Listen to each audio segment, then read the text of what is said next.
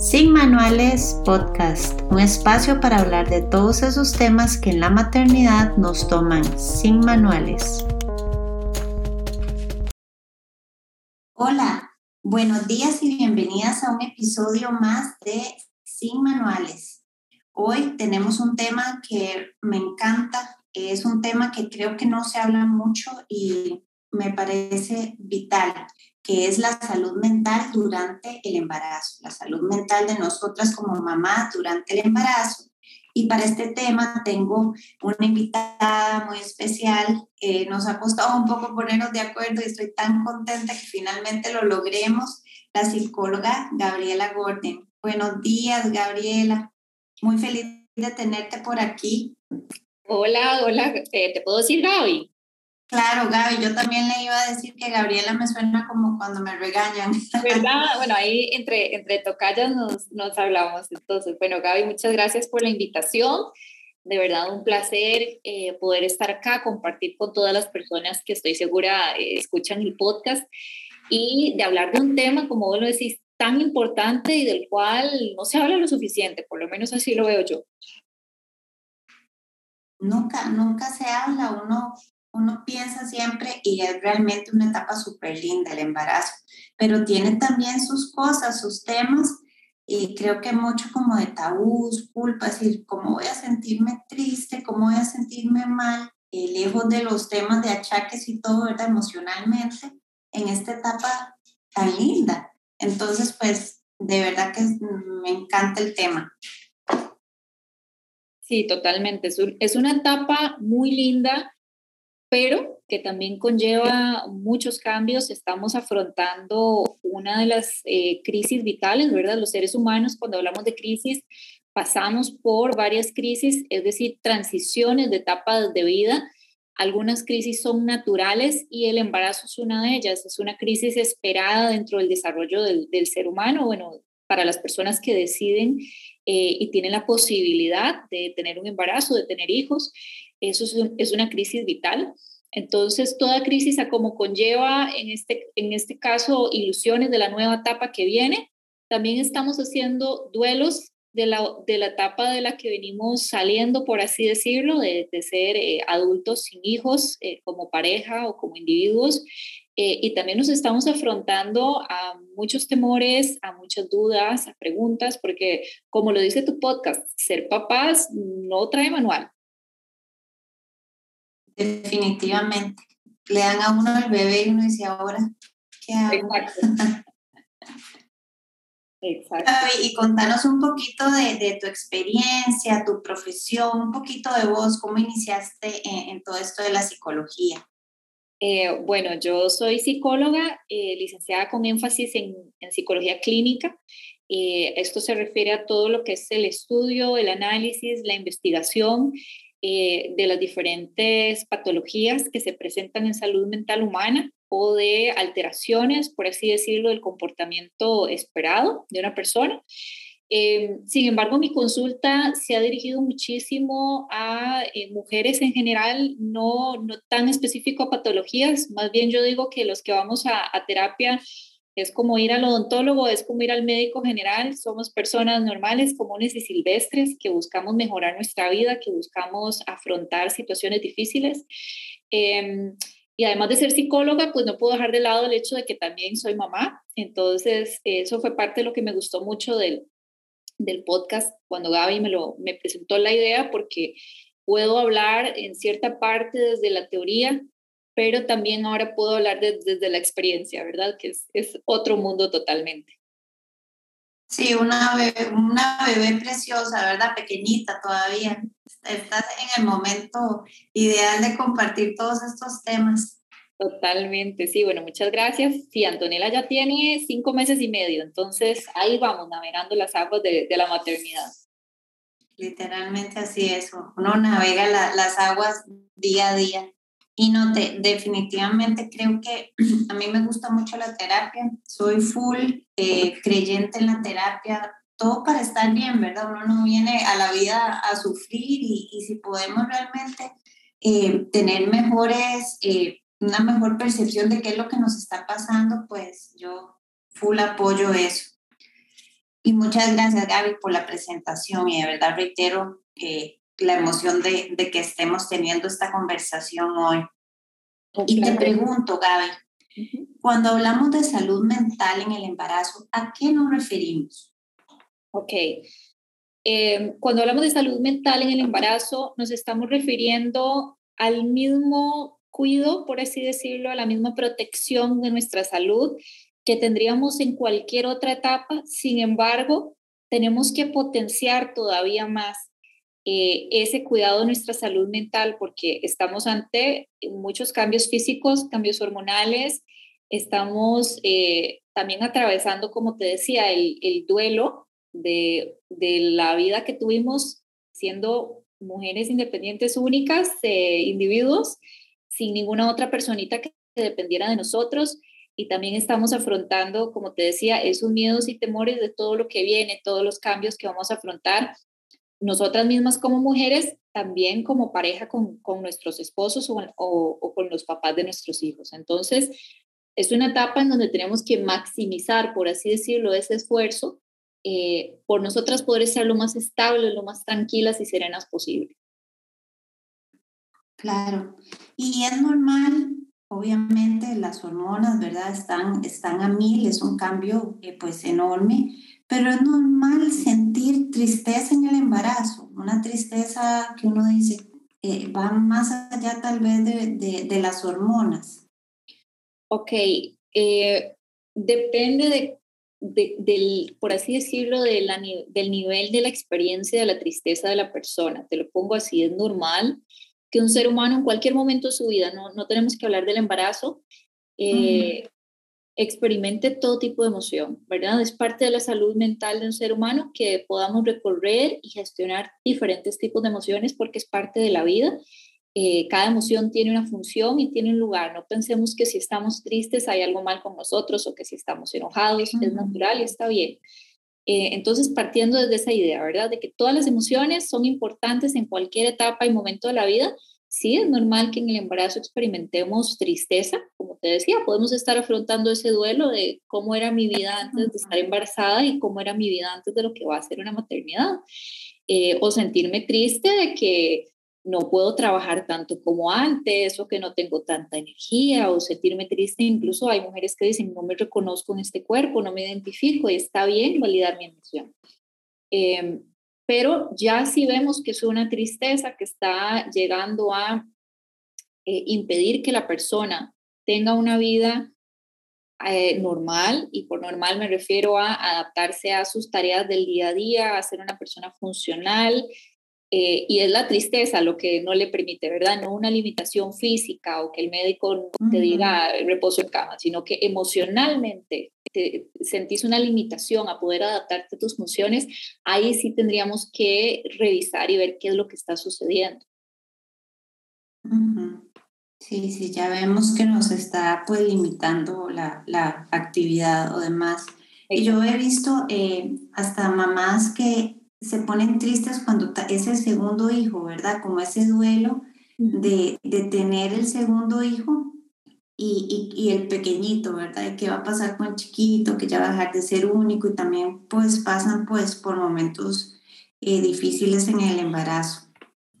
Claro. Eh, esa me, me, me, la pone mucho, estoy triste porque es mi segundo hijo, me siento culpable, porque debería estar feliz y estoy muy triste de pensar que ya no voy a tener tanto tiempo. Ojalá si son, especialmente, perdón, si son seguidos. Claro. Sí. Y, es muy válido, ¿verdad? De nuevo, como te decía, la emoción tiene su lugar y su momento y está bien que hagamos un duelo de la vida como la conocimos hasta el momento. Son etapas y entonces eh, es parte de la forma en que nosotros como seres humanos integramos eh, la vida que conocimos hasta el momento, nuestra historia y nos preparamos para lo que viene. Entonces, no hay nada de malo en sentir esa tristeza, en hacer el duelo de la vida que yo tuve antes de este embarazo. Incluso eh, también yo he conversado con otras personas la tristeza que puede dar si tenemos un conocido o una conocida, por ejemplo, que tuvo, eh, que sufrió una, una muerte gestacional, eh, que tiene conocidos que están pasando por infertilidad o un problema para concebir entonces se siente esta tristeza o esta culpa de por qué a mí sí, a los demás no. Pueden haber muchos pensamientos que surgen y que generan esa tristeza y es válido abrazar la emoción. Entonces ahí lo importante, ¿verdad? Es no, no clasificar las emociones en buenas ni malas, nada más abrazarlas. Exactamente. Y de herramientas eh, o factores de protección, ¿cuáles podríamos utilizar a lo largo del embarazo para prepararnos mejor? Especialmente pensando en ese famoso posparto, okay. que tampoco se habla mucho. Claro, de hecho, qué bueno que lo estemos viendo de esta manera porque la salud mental que la mujer tiene en el posparto, gran parte se define por la salud mental que tuvo a lo largo de su gestación. Por eso incluso ahora se está hablando de una depresión perinatal, no una depresión posparto, al igual que la ansiedad. Ok, eh, factores claves para proteger eh, la salud mental de una mujer a lo largo de su embarazo. Eh, primero, yo diría en un mundo ideal, iríamos a terapia, Para terminar de aterrizar nuestros pensamientos con respecto a, como te decía, la integración de quién fue hasta el momento, esta nueva etapa que viene, eh, prepararme psicológicamente para lo que viene, porque sí son muchos cambios y podemos tener muchos miedos y temores naturales. Entonces, las personas que no tienen la posibilidad de llevar una terapia psicológica, importante reforzar redes de apoyo en este caso. Entonces, tener a mis amistades cerca, tener a mi familia cerca, para poder hablar de absolutamente todo lo que yo estoy pensando y sintiendo, ¿verdad? Eh, que naturalmente, eh, pues como te decía, es una etapa de muchos cambios. Luego es importantísimo aquí el rol de la pareja. Eh, por eso es que yo digo, o del papá de, de, de la persona que viene en camino. ¿Por qué? Porque yo siempre he dicho que un embarazo no es que la mujer está embarazada, sino que estamos los dos embarazados, ¿verdad? Resulta que la, la mujer es la que carga al bebé, pero el hombre también está eh, pasando por esta transición en su vida y tampoco podemos dejarlo de lado.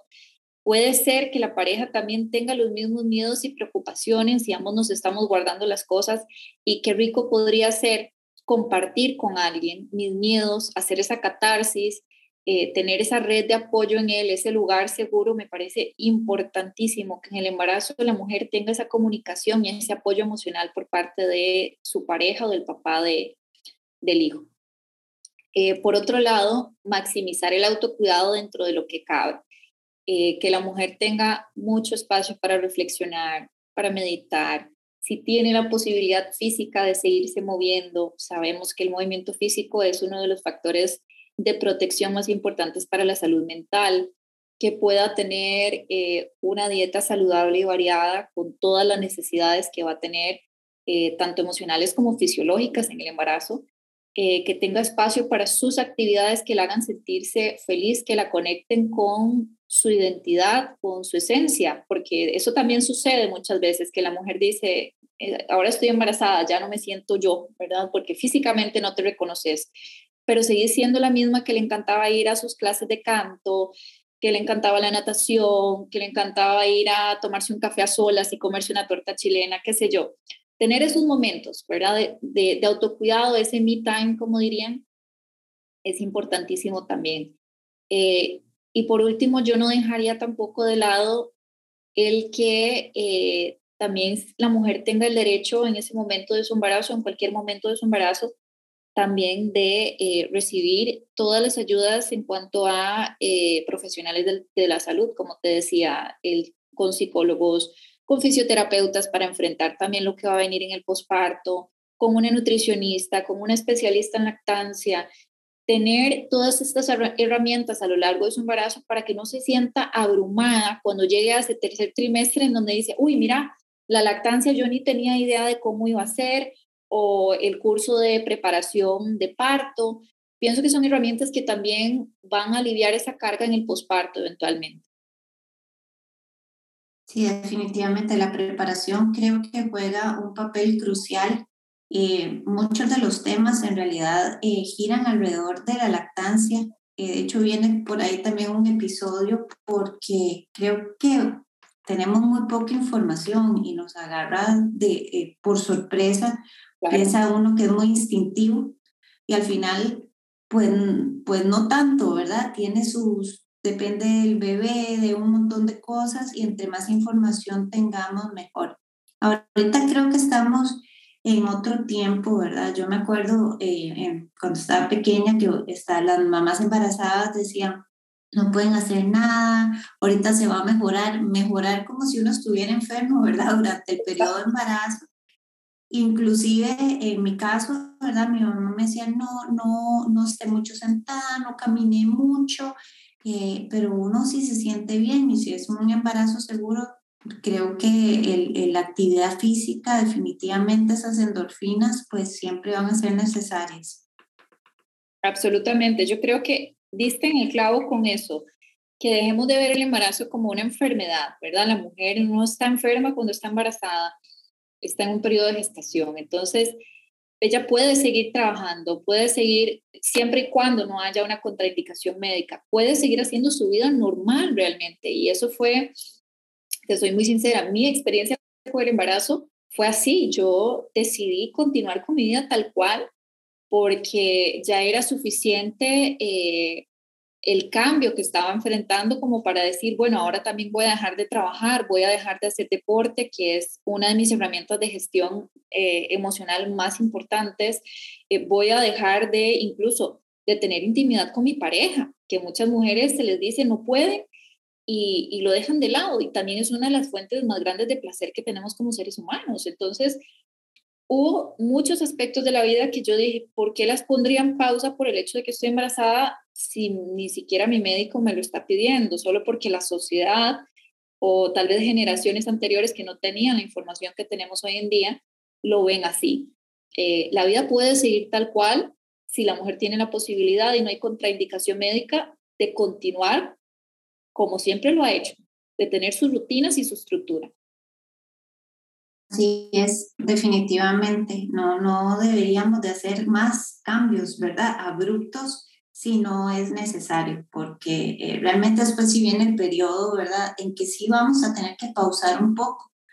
Eh, y ese ya es el periodo ya del cuarto trimestre que llaman, donde ya de verdad que sí tenemos que pausar un, un poco, darnos nuestro tiempo pues para para ir volviendo hasta nuestro cuerpo y todas las emociones. Y ya pues cada niño pues impone sus, sus propios tiempos, ¿verdad? Entonces, eh, si durante el embarazo podemos seguir aprovechando, creo que, que nos está dando un súper consejo.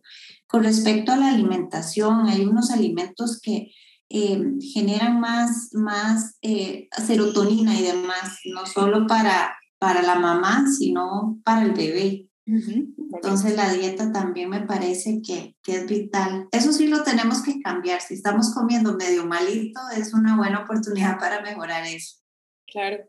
Sí, se tenía antes la noción de que estamos comiendo para dos y come todo lo que quieras porque estás embarazada y luego vemos que la alimentación realmente sí influye en el estado emocional de una persona y si estamos partiendo del hecho de que estamos en, una etapa de vida en donde emocionalmente eh, tenemos que cuidarnos todavía más, pues la alimentación va a ser un factor importantísimo. Por eso decía, si tenemos el privilegio de poder consultar con una nutricionista y ojalá especialista en el tema, eh, pues adelante, en buena hora.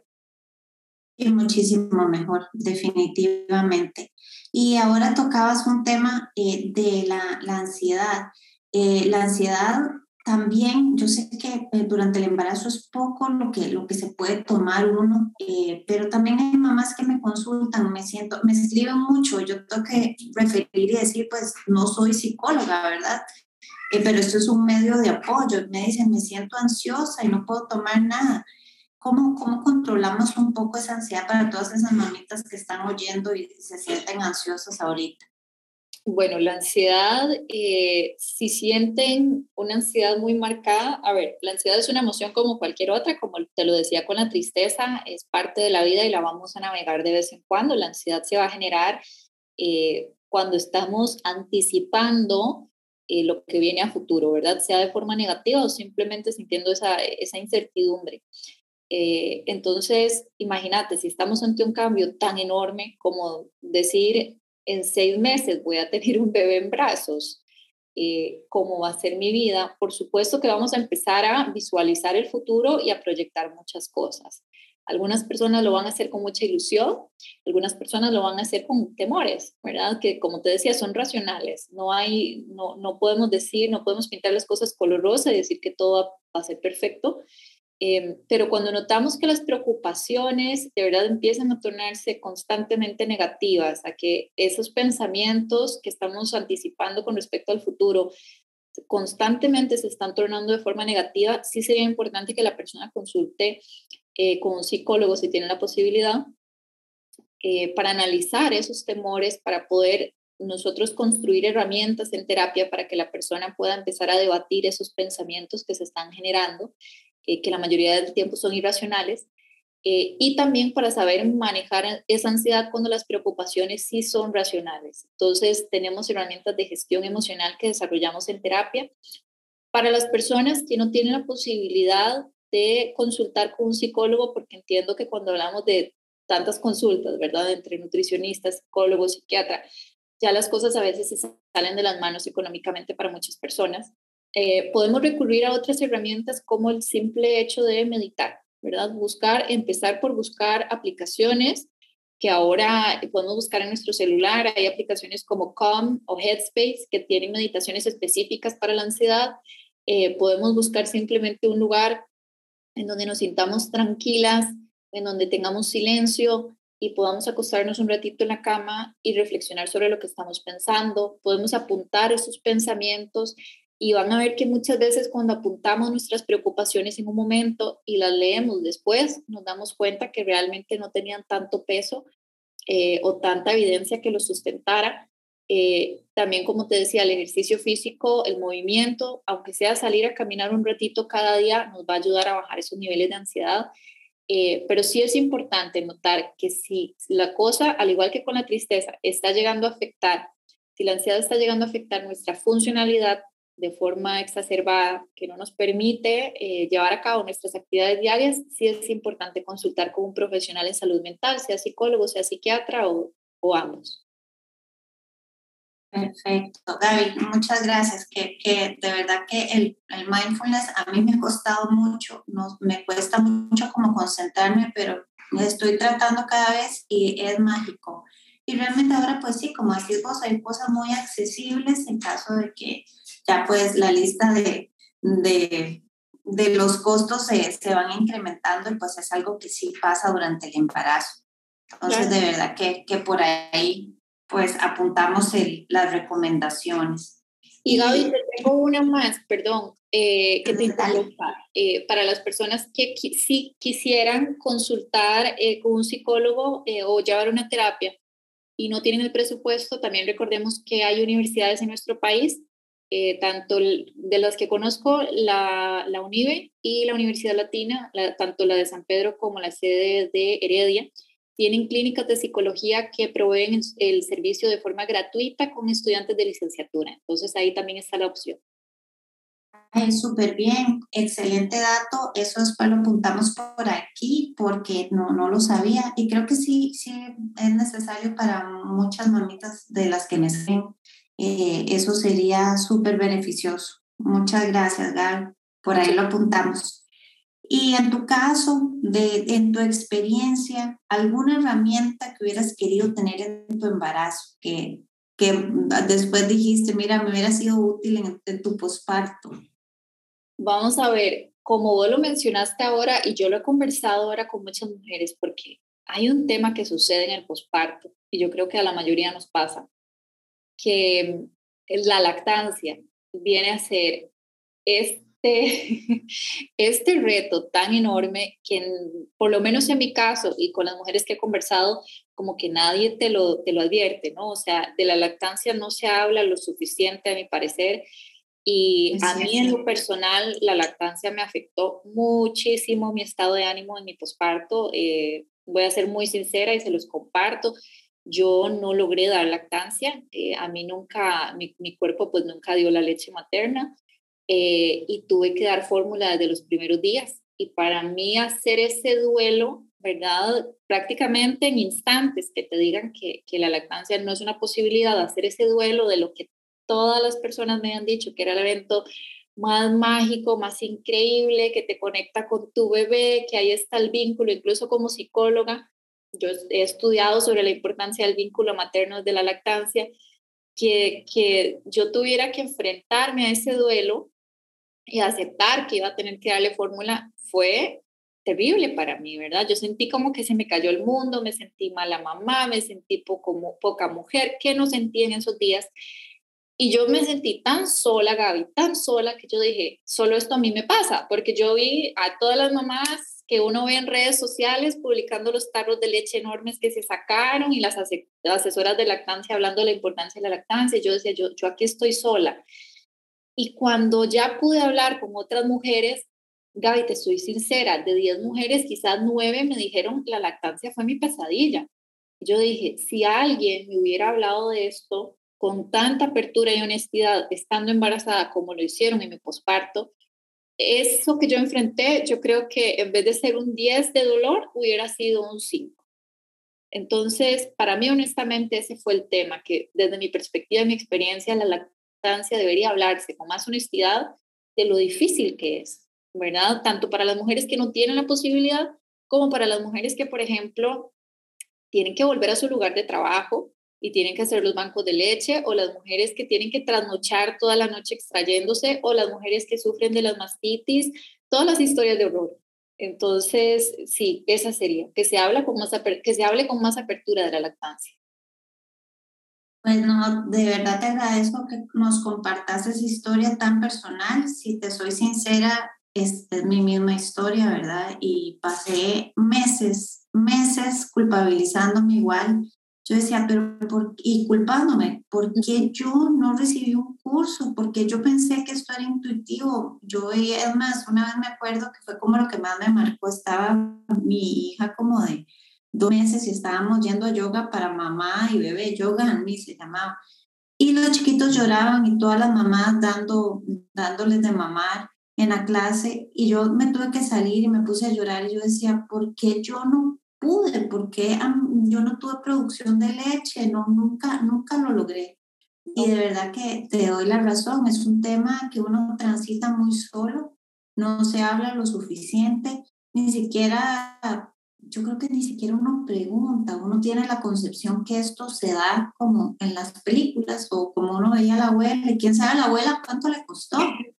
Es verdad, porque no sabemos, hay tanto que no se hablaba en esos tiempos y, y, y, sí, en eso compartimos y creo que es un tema pues, que hay que seguir eh, sacando a la luz y empoderando a todas esas mamás y que si no pasa, poder manejarlo de, de la mejor manera, ¿verdad? Al final eh, somos las mamás que nuestros hijos necesitan y por algo pasan las cosas, son bebés que son amados y están súper bien, es, es uno como mamá el que tiene que, que perdonarse. Exacto, y, y, ni siquiera es tanto perdonarnos porque no hicimos nada malo, ¿no? O sea, la sociedad la que nos hace creer, lo que también ahí, desde mi perspectiva, es, eh, hay un punto de vista muy, muy machista con respecto a la expectativa sobre la mujer. Ya, ya creaste un ser humano, lo cargaste en tu cuerpo y ahora está la nueva expectativa sobre vos, estás recién de haber dado a luz eh, en tu casa sola y se espera que ahora vos también te encargues de esto y, y, uno se queda así como, bueno, tanta expectativa y tanta presión sobre la mujer que llegamos a ese punto en donde sentimos culpa por no poder hacer algo que incluso en ciertos casos nuestro cuerpo simplemente no nos permite, no fue una posibilidad. Eh, y sí, yo creo que eso es algo que se tiene que manejar. Y luego también en el posparto en general, por más que yo supiera de teoría psicológica que el baby blues eh, era parte de, eh, de la experiencia y, y, que hay posibilidades incluso de pasar por, perdón, por alteraciones importantes en nuestra salud mental, pues una cosa es la teoría y otra cosa es la práctica, ¿verdad? Entonces ahí también yo creo que es importante hablar sobre las emociones que se transitan en el posparto, más allá del embarazo, que ahí sí, eh, pues hay afectaciones muy importantes. Claro, definitivamente, y es un tema que tampoco se habla mucho, lo hablaban en otro, en otro episodio, no se habla mucho, y uno dice, pues, yo soy la única que está pasando esto, ahí vuelve otra vez la importancia de la red de apoyo, ¿verdad? La comunicación con la pareja eh, es, es vital porque son sentimientos que nos desbordan, nos desbordan y, y, y, está bien, es normal, ¿verdad? Y, y, ahí es donde tenemos que tener claridad, pero sí son emociones también, al igual que la lactancia, nos agarran sin manuales. No, no, no, tenemos percepción de, de cuánto es hasta que estamos ahí. Exactamente, exactamente. Y, y, esto no, yo creo que ninguna de las dos lo decimos con la intención de asustar a las, a las futuras mamás, a las mujeres que estén en este momento embarazadas, porque si hay una frase de la que yo me sostuve en esos momentos y que yo creo que todos nos hemos sostenido en, en momentos de dificultad, es que todo pasa, ¿verdad? Eh, son etapas y sí, yo prefiero ser muy sincera con las personas y decirles que son etapas difíciles, pero son etapas y no duran para siempre. El posparto, los baby blues duran aproximadamente de 5 a 15 días. Eh, un embarazo pues dura sus nueve meses, que esperamos que si se puede llevar con buena salud, que el embarazo sea lo más agradable posible. Eh, si pasamos por momentos difíciles, pasan. Entonces, es, es, importante tener eso en cuenta, tener una expectativa realista de cómo es la experiencia, pero también entender que si hay momentos duros, no son para siempre. Exacto, que es como un túnel, pero ahí se ve la luz al final. En el momento que sin herramientas y sin información, eso es lo que pasa, ¿verdad? Que uno piensa que es para siempre, que eso, que el chiquito va a despertarse cada hora, toda la vida. y, y, realmente estoy de acuerdo con vos. Este, esta información es no para mentirles y decirles no va a ser difícil, sino darle la información y que ustedes ya con eso pues eh, puedan actuar y tener eh, las herramientas que, que les necesiten a la mano. Exactamente. Y Gaby, si alguna mamá de las que nos escucha hoy quisiera pedir una cita con vos, cuáles son los números, tus redes sociales, eh, ok, pueden buscarme en Instagram, que es por donde más me gusta eh, relacionarme en redes sociales. Me parece como la plataforma en este momento más dinámica, más llevadera. Eh, como psicóloga, guion bajo, Gabriela Gordon. para citas, bueno, yo atiendo tanto de forma virtual como presencial. Las citas las pueden sacar al WhatsApp 8622 5252 por ahí eh, mi asistente Nayeli puede tomarle la cita y con mucho gusto nos, nos podemos eh, ver.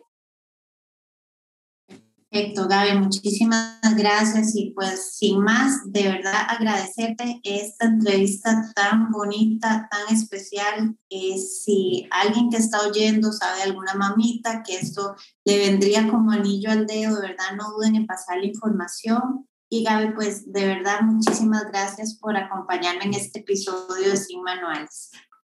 Un placer, de verdad, muchísimas gracias a vos, Gaby, y cualquier cosa estamos para lo que necesites para futuros episodios y gracias a todas las personas que nos acompañaron. Muchas gracias y a todas, eh, buenas, eh, buenos días. Ahorita estamos hoy grabando aquí de, de día y nos escuchamos en un próximo episodio de Sin Manuales.